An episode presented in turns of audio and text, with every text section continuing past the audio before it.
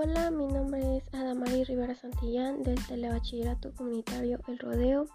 Hoy les hablaré sobre la pregunta de ¿puedes pedirle a alguien que elija por ti?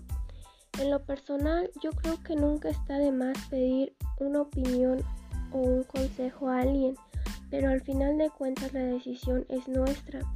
Las elecciones que tomemos nos afectarán a nosotros Creo que esa es nuestra angustia, el no saber qué elegir o el miedo a renunciar a, los, a las demás opciones, el miedo a arrepentirnos, pero al final del día a nosotros nos corresponde decidir si llevamos a cabo el consejo dado o no, ya que no podemos culpar a la persona por su consejo, sino hacernos responsables y estar conscientes a lo que renunciamos por hacer nuestra elección.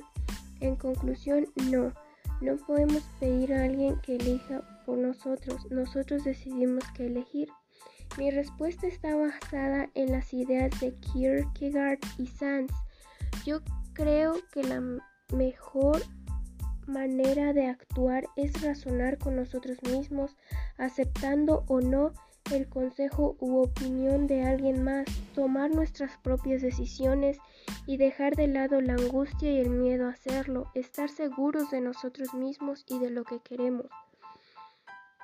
Para concluir, recomiendo a un alumno de telebachillerato que vea, analice y razone sus opciones al concluir sus estudios en el bachillerato.